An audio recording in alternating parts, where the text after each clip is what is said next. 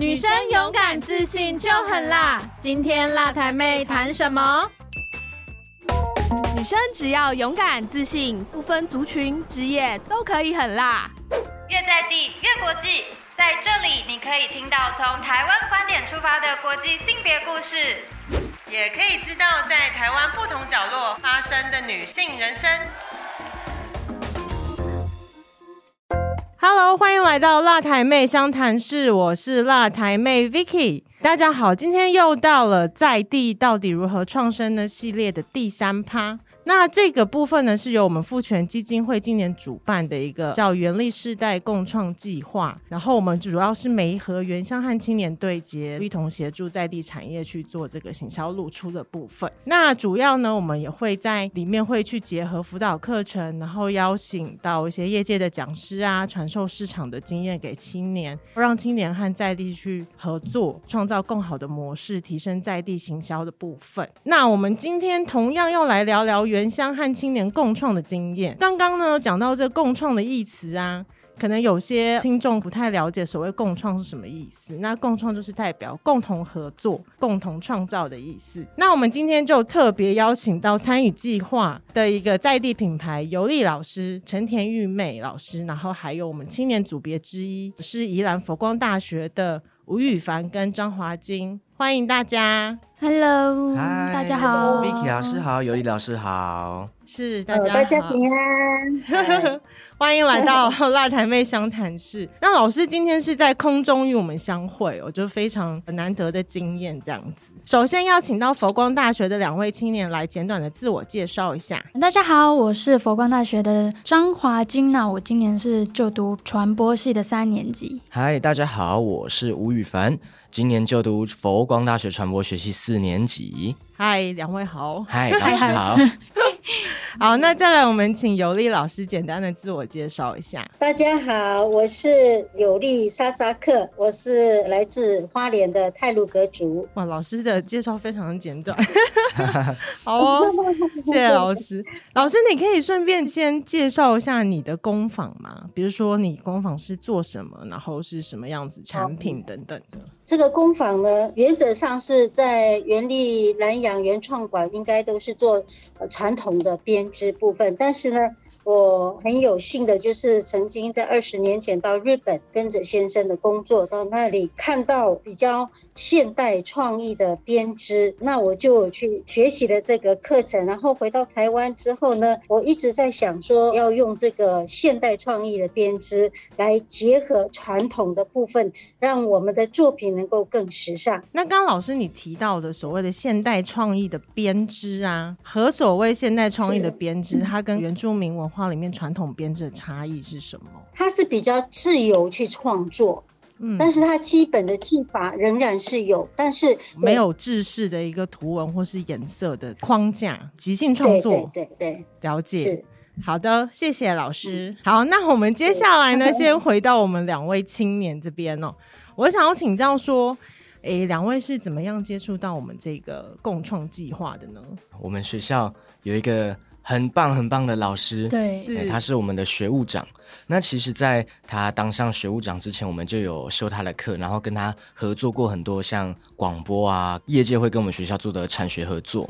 然后上一次合作也是做地方创生的东西，对，所以再到这一次老师有跟你们合作的时候，老师哎就想到哇，我们去年有做出一个好成绩，所以呢就找我，那也很开心。这一次老师又找我们，然后是原住民的这个议题，以前没有接触过，所以透过这一次的合作。学到很多，对，而且我觉得我好像跟原住民都很有缘，因为从小到大，大家都说：“哎，你是原住民吗？” 我说：“不是哦，轮廓比较深邃。”对，你们比如说在参与这个计划之前呢，因为刚刚提到说你们之前有做过在地创生，所以你们其实对在地创生本身已经有一些。概念存在，嗯，但是没有接触过原住民文化，嗯，那原住民文化跟部落的这个，就是你们在接触计划之前前后的一个落差，可以稍微分享一下。是这个落差的话，应该是在还没有接触这一次的产学合作的原力世代工程对原力世代工程计划之前，是。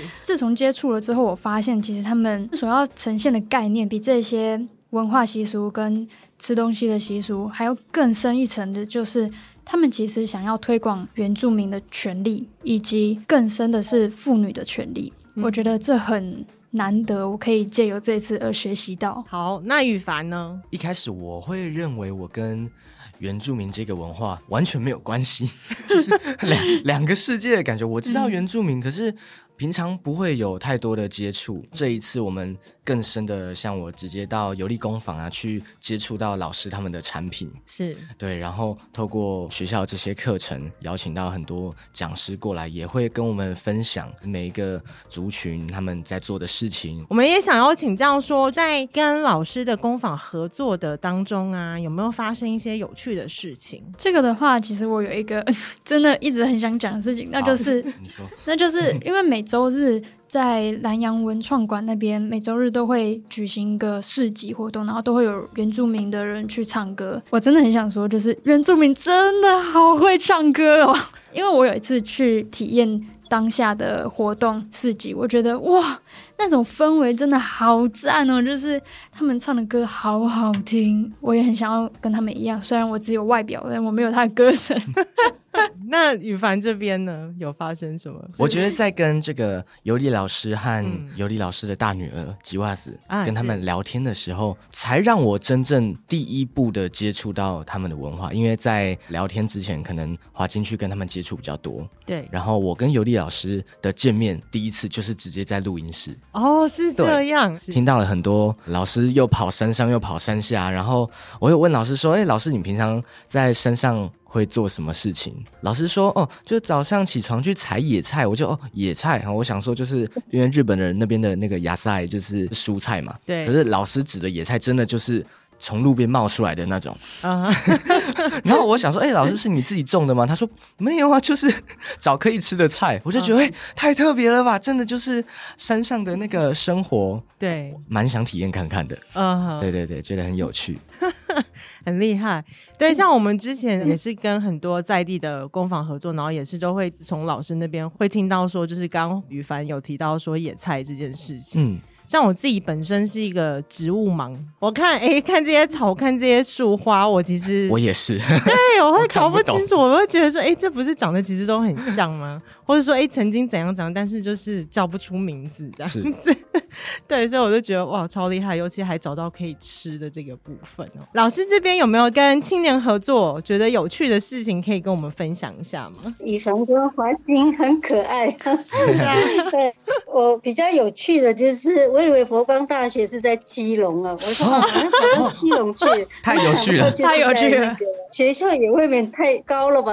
那个建筑物从底下往上看了，这学校怎么会盖在那么高的地方啊？盖在很像在山头上的感觉，呃，比我家还要远呢，还要在深山这样子啊。这一次更有趣的就是，我是第一次进录音室了，哦，好紧张哦，真的，我从以凡跟我讲要什么时候去录音，我就开始晚上就睡不好，因为通常都访问的话就是直接到工坊，是，或者是直接到。山上的工作室，直接去看我怎么做衣服，怎么编织。他没有想到是进录音室啊，很紧张啊，但是也很兴奋啊。我也不知道分享了些什么，但是我的朋友就从那个语班播出来以后，我的朋友好几个都打电话给我，说啊，很棒嘞，很不错的分享啊。那有一些朋友是直接到我的工坊来看一看，听到了这个录音之后，说啊，到底游历工坊是他在做什么？他们就有一些就直接过来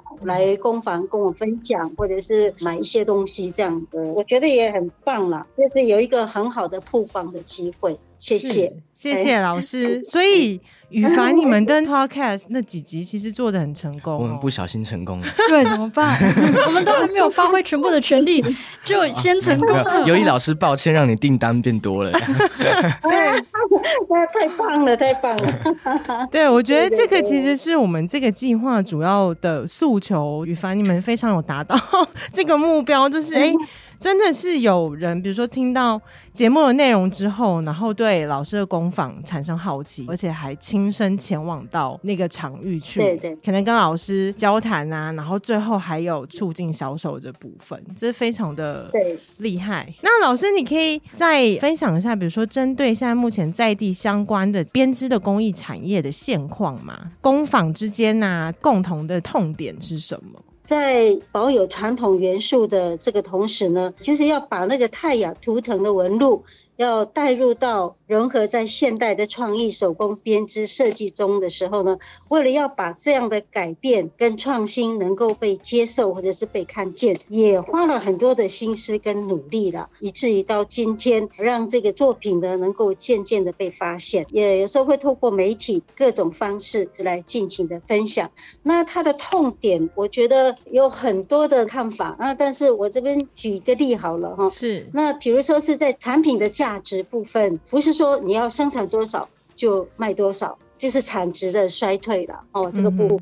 然后就是人力的老化部分，那因为工艺师呢，大部分都是年纪都差不多跟我一样。五十岁以上嘛，是哦，那缺乏人才，特别是年轻人，他们另外的问题是，好不容易有人才了，那因为经济压力或者是其他因素而无法持续上课，很多是这样的。因为我碰到我很多的学生也碰到这样的事情，那然后他就会流失非常的快。他就是本来学了，他又重复又重复的在一直从初级的阶段开始学习，然后再来就是材料的部分呢、那常常比较仰赖进口的部分。那我们台湾的苎麻跟棉线是很有限的，必须要自己种植。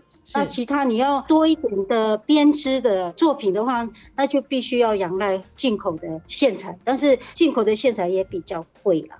哎，是大概是这样子。除了这个线材以外，就是织布机的部分。我知道过去传统他们用的织布机就是纽西兰来的，也是蛮贵的。那日本这里。好像今年又涨价了，所以来上课的学生呢，他就有时候买不起织布机的部分啦，大了解。概就是这样子。在跟老师的合作过程中，应该也有去尝试做这个织布的部分，有有去玩，有去玩过，玩。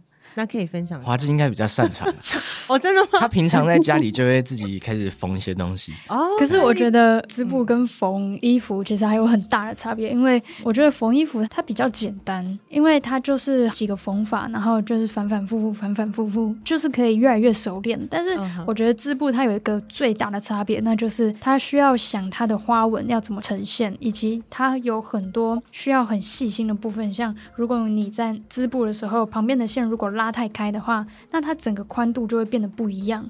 以及如果你今天理线没有理好的话，它可能就没有办法全部都一致的长度给你这样子。我觉得尤里老师真的很强，因为尤里老师说过，他一天可以制造出五件。啊，对，尤里老师好强啊！你说这五件是五块布料，还是是五件衣服？五件衣服，哇，老师你说的五件是哎哦，背背心就是已经有现有的布料，然后把它制成衣服，还是说哦织好变成后衣织好了以后，OK？是是是，了对解。对，对。我还想说从织布开始，然后变成一件衣服，一天可以做五件，有点太厉害人。但是老师的工作速度是真的很快。很。快。嗯，雨凡有看过，哦，是。对。老师应该已经头脑已经就像电脑一样，把它整个全部输入进去，嗯。动作就很快。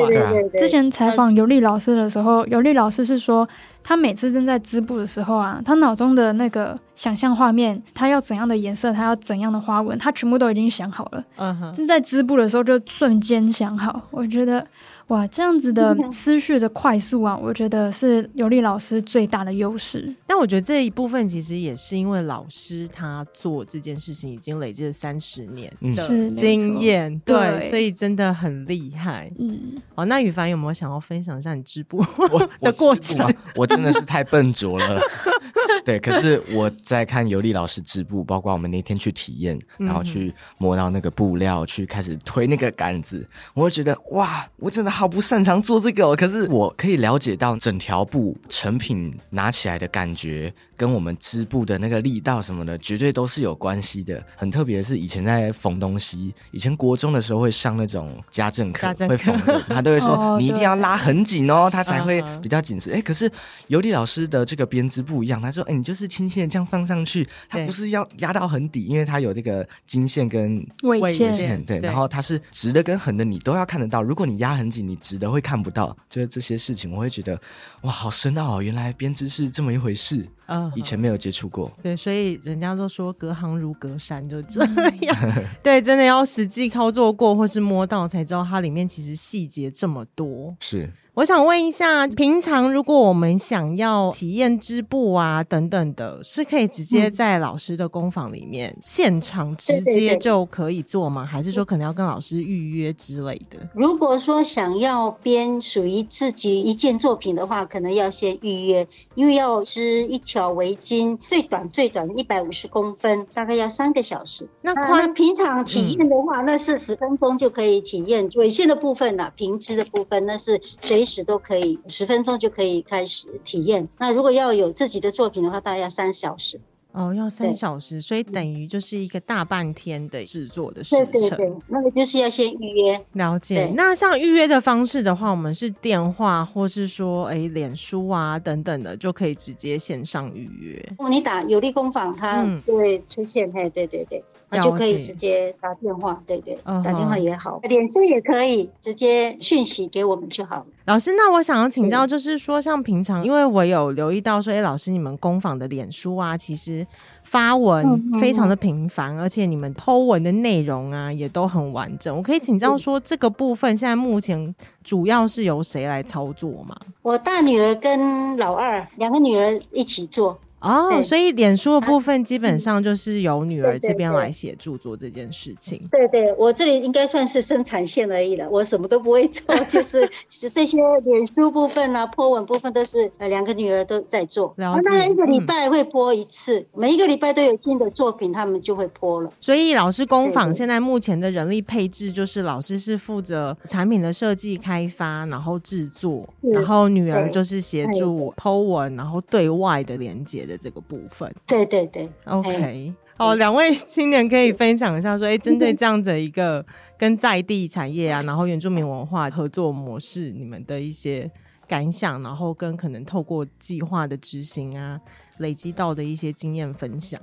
是，我觉得在跟游历工坊合作的时候，我有发现跟在地化跟工坊的呈现其实要有很大的磨合关系，因为在宜兰这个地区啊，其实不是说把品质做到最高就能产生出很高的效益之类的，因为这很看当地居民他们所需要的一些产品以及他们的需求，所以有利工坊。在这个部分，我认为有很大的进步空间。但是我觉得他们很棒，因为他们支持他们自己的理想。听得很感动，肺腑之言。来，于帆，我觉得我的心态比较，反而像是我跟游历工坊这个团队呢，我们一起在做一个挑战或是冒险。是很冒什么险呢？其实就是我个人觉得，因为我们有在协助帮忙行销，甚至在做作品。嗯那我们主打的方向到底是什么呢？我们好像没有从游历工坊本来的客群下手，反而避开那些客群，去试看看说，哎，如果我们打到年轻人身上，对他们有什么反应？对，对，嗯所以像我们经营 IG 啊，或者是什么这些部分，我们主打年轻人，是那或是我们做广播的风格，做影片的风格，我们都去尝试看看。哎，如果我们不要以游历工坊本来的客群的角度出发来看这些事情，会发生什么事呢？是啊、因为我觉得我们的合作时间并没有很长。对。如果今天很长的话，那当然我们可以针对一个客群下去慢慢的磨。嗯。可是我觉得我们没有太多的时间，所以呢，更想说，哎，如果我们直接先帮游历工坊打开一个新的层面，那我觉得未来机会都是更大的。是，对对对，是。很好玩了。这样我突然觉得我说的有点太严肃了。不会，都是很好的分享。哎，那刚刚羽凡就是有提到说，可能 I G 啊，或是说访问的部分，那可以稍微分享说，你们现在目前针对老师这边呢，有透过什么样子的平台去协助做露出吗？哦，我们在 I G 跟 YouTube，然后因为 I G 大家会导流量，对我们本身自己的流量会就会导过来啊。然后就像假设做广播这件事情好了，因为我本身可能跟编织没什么关系，可是我跟广播很有关系。对对，那广播我前阵子其实停了一段时间，将近快一年。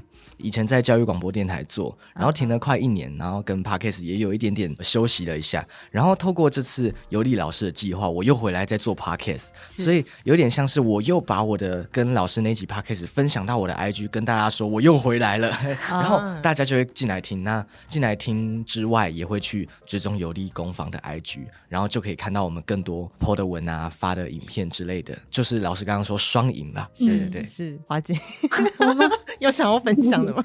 因为其实我个人本身并没有像玉帆有这么多的经验跟外力，那我能做的应该就只能帮助 IG 上面的一些平面设计的经营吧。因为我自己个人很喜欢排版，一些照片的版面啊，以及图片的设计跟文字的撰稿。嗯，那这方面的话，文字撰稿的话，我还是希望能用我最好的那种。撰写能力来去帮助有利工坊，跟帮助宣传妇女搭配的很好。我相信尤利老师可能也感受得到，像一开始在进行这些专业的事情，比如说广播或拍影片是之前，嗯，我都没有出现过，都是让华金去跟他们去做接洽，跟他们聊天，深入的谈内容，就资讯的搜集。对，因为我觉得华金很擅长这个，然后包括亲近人心的那种感觉，然后 他对编织也有兴趣，嗯，对，所以反而让他去。跟他们了解一下，然后回来华金会再跟我讨论，我才开始构思说，哎，那我们是要怎么？用专业的方式去呈现这个面相，所以我觉得我们是一个很好的搭配。嗯，就感觉很像软体跟硬体。对对对对对。老师有没有对于我们两位青年 想要分享什么针对合作的部分？我觉得他们很棒了。那我不曾接触过这样的模式哈。那他们要协助一个工艺师，那他们就是很执着的先去了解这个工坊到底在做什么。我觉得华金他来拜访的第一天，他带了好多的摄影。影机又是什么？很多设备吗？很专业的来拜访，而且他又是骑摩托车呢。他所以是华金一个人带这么多的设备过去吗？啊对，他在他拎着一个大箱子，我吓一跳哇！我以为是他们好几个人来拜访，结果那天是他一个人来。哦，我蛮佩服他的，很不可思议了。他就那么专业，而且还蛮有心的啦。嗯，哎，对对，来做这一次的拜访，谢谢他，谢谢刘丽老师。我觉得其实从羽凡他们这一组啊，可以看到说，就是两位对于这个计划的执行啊，其实是非常认真。嗯，对，而且是有一些很缜密的一个思考逻辑脉络去执行这件事情，非常的。厉害，拍拍手。哎呀，我觉得我们也是当当挑战在执行，对，因为都是也觉得很好玩，都是第一次，对，认真玩了起来，认真玩了起来，不小心太认真了。像请老师啊，针对现在目前，比如说想要投身原住民公益产业的青年呐，有没有可以有一些建议提供他们？那就按照我自己个人的经验，就是有尝试就会有成长嘛。是，那只要勇敢的去尝试它，以后就会开启往前面的道路，很自然而然的，你自己也要努力，借着自己的努力，那前面的道路一定是很宽广的。不管选择投入或是做任何事情，最重要的就是持守热情和坚定的心去把它做好，就这样。谢谢老师。是。那两位青年们，针对职能还有这个所谓的多元发展的部分呢，你们自己身为青年，针对这两个议题有没有什么看法？我觉得，嗯，多元发展在现在这个社会，包括像我还是学生，我即将要毕业，是多元发展对我们们来说非常重要。也有另外一个词叫做斜杠人生嘛，是对，会觉得现在如果只做一件事情会吃不饱的，嗯，一定要做很多事情。所以我们在大学期间也很把握像这次这样子的机会，嗯各种机会我们都会尽量去把握，然后去做学习。因为透过每一次的机会，我们在里面都会学到很多。嗯是，对，那我觉得出社会都是一种就是所谓的多元发展了。谢谢。那华金呢？这部分的话，我觉得这次能跟有利工坊以及妇女协会一起合作这件事情，我觉得很棒，因为让我见识到更多关于妇女的权益以及原住民的文化。那在这部分的话，我认为出了社会之后，我可以利用这些相关的知识以及能力来去做更多的像是商谈，更是协商，可以更了解客户或者是厂商他们更需要什么，能去直接植入重点。那我可以请教两位，就是对于毕业之后啊，现在目前有没有什么工作的目标，还是想要做什么样子性质的工作？应该先问雨凡，他已经大四了。我比较紧急，对他比较对比较紧急。对，其实就是多元发展。小弟今年二十一岁，不过我是桃园市八德区的一间录音室的老板。哦我已经开录音室了。嗯那在这方面呢，当然毕业后会继续往录音室这边走。可是我自己也知道，我只做录音室可能会吃不饱，所以呢，像这次跟有利工坊合作，也拍影片，然后在拍影片过程中，我也去学到底要怎么剪得更好，嗯然后包括剪辑影片啊，或者是写文案，帮忙做网页的小编这些事情。其实，在未来，除了我自己做录音室、做音乐这个行业以外，其他事情都是我可以去兼职的。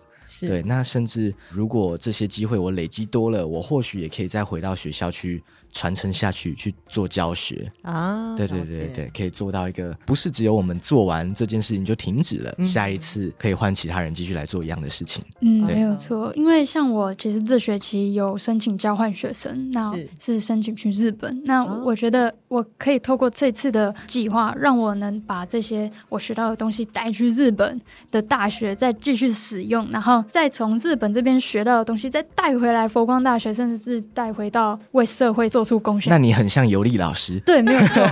为什么很像尤力？从日本带东日本取西回来。经回来，对，为台湾做出更大的现代织布的更多的精髓，这样。哎，那华金就是你刚刚提到说你日本交换是也是同样是广播系吗？是资讯系，因为日本没有传播系，所以一定会有相关，但是不尽然相同。这样了解，是，但是我会想要把它硬塞进去。没有接触、没有访问的话，哎，不知道说羽凡其实已经有一间自己小小的录音室。这就是一个梦想吧，因为我小时候就很喜欢创作音乐，可是没有钱啊，对不对？然后可能还在读书时期，家人也会反对，父母也会担心我长大吃不饱，嗯，对对对。可是我就很坚持，然后因为我自己的歌，我想要自己做出来，因为我没钱去外面做，所以我就自己研究音乐制作，然后开一间录音室，现在在做自己专辑，然后也帮别人做音乐，这样子。哦，了解。所以说剪接啊，相关部分都是自学的？对，我一开始是自学，然后到后来才去跟很多音乐制作人啊，跟老师慢慢的、呃、有问题就去问这样子。啊哈，对对对啊哈，好，从羽凡跟华金身上就是看到他们是非常有积极度的两位年轻人。我们今天的分享啊，到这边就要告一段落。那我们感谢今天三位的分享，然后让我们了解到在地产业的韧性，然后还有年轻们协力的这个重要性哦。